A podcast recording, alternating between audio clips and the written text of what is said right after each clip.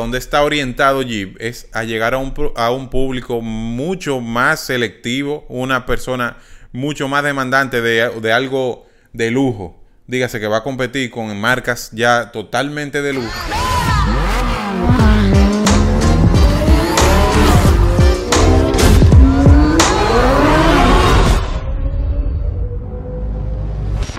Señores, y otro capítulo más de El Show de los Conductores, de Driver Show. Aquí estamos, como siempre, trayendo la información buena, de calidad, sana, que la puede ver toda la familia y además de eso, que se van a divertir y van a aprender muchísimo.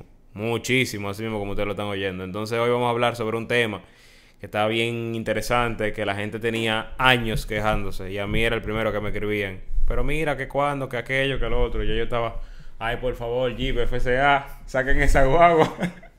Y eso era la Jeep Grand Cherokee, que tenía muchísimo tiempo, es un tremendo producto, tremendo producto digo, porque tiene, tenía muchos años en el mercado y la verdad todavía a día de hoy se sigue consumiendo mucho, a pesar de que necesitaba un cambio de caja. Así que Miguel, cuéntanos que tú, tú que tuviste, como dicen aquí en, Dominicana, en la Candela con ese tema, ¿qué, ¿qué ha pasado con la Jeep Grand Cherokee nueva que acaba de salir? Señores, es una gran noticia porque estamos hablando del Jeep Grand Cherokee, uno de los SUV más exitosos de estos tiempos.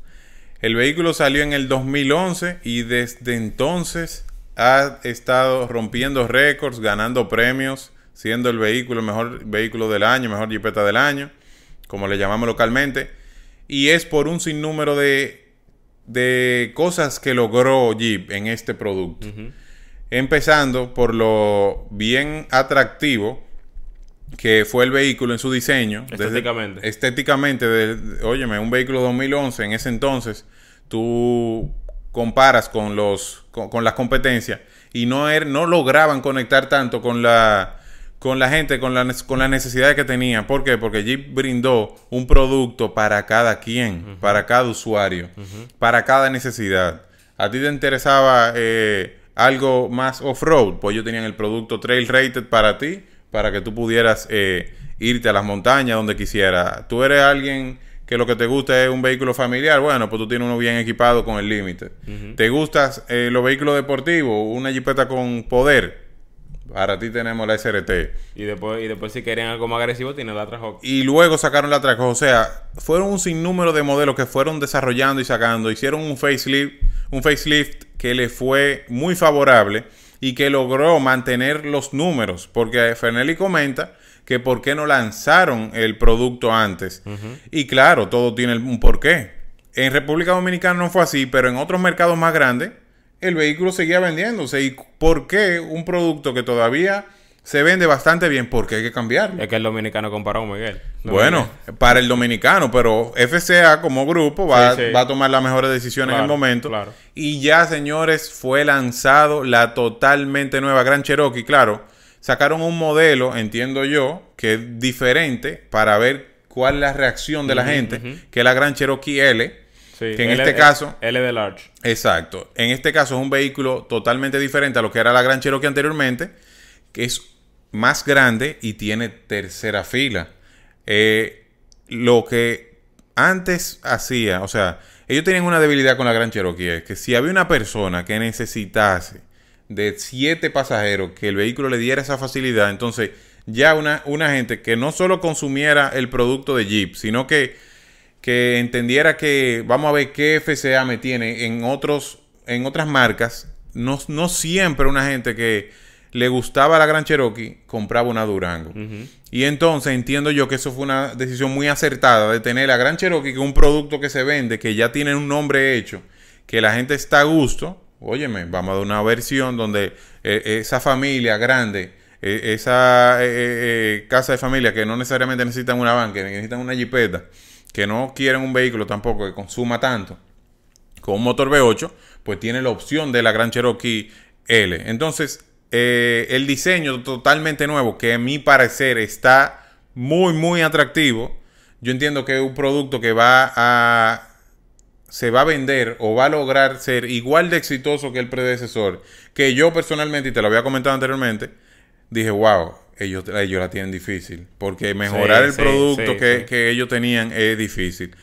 hay que esperar ver la versión que no es la L porque no se entiende que bajo la bajo la esa versión de tres filas van a ser la SRT o van a ser quizá modelos, perdón, eh, como las High Altitude que eran eran eh, enfocados más a personas eh, más jóvenes, a un público juvenil. Que un segmento más deportivo. Un segmento más, deportivo, más atrevido. O sea, no necesita de, una tercera fila. Pudiera ser que sí lo consuman, pero, pero eh, mientras más eh, atractivo en, y deportivo se ve el vehículo, quizá van a tener mejor resultado.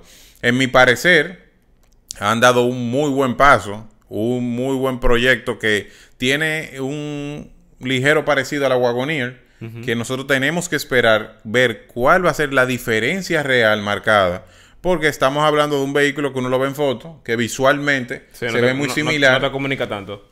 Pero necesitamos tener ya e, esa, ese, esa, esa, ese contacto físico para entender bien cuáles son las dimensiones de la cabina y demás. Pero lo que veo y hacia dónde está orientado Jeep es a llegar a un, a un público mucho más selectivo, una persona mucho más demandante de, algo de lujo, dígase que va a competir con marcas ya totalmente de lujo, que ellos poco a poco han ido acercándose, inclusive ya la, gran Cherokee anterior, la Summit, era un producto con materiales, con terminaciones, sí, con un equipamiento muy, muy superior a otras marcas que ya entonces con la nueva entiendo que van a lograr llegarle a Mercedes-Benz, BMW, y la Gran Wagoneer, cuando la lanzaron, también se vio que es un producto que quizás esté muy por encima de los de los en equipamiento de los productos que tenemos actualmente en el mercado. No sé cuál es tu parecer. Sí, yo quiero mencionar algo que, que se nos pasó al principio y es que la, este dato tal vez la gente no lo sabe y es que Jeep fue la primera SUV que salió al mercado.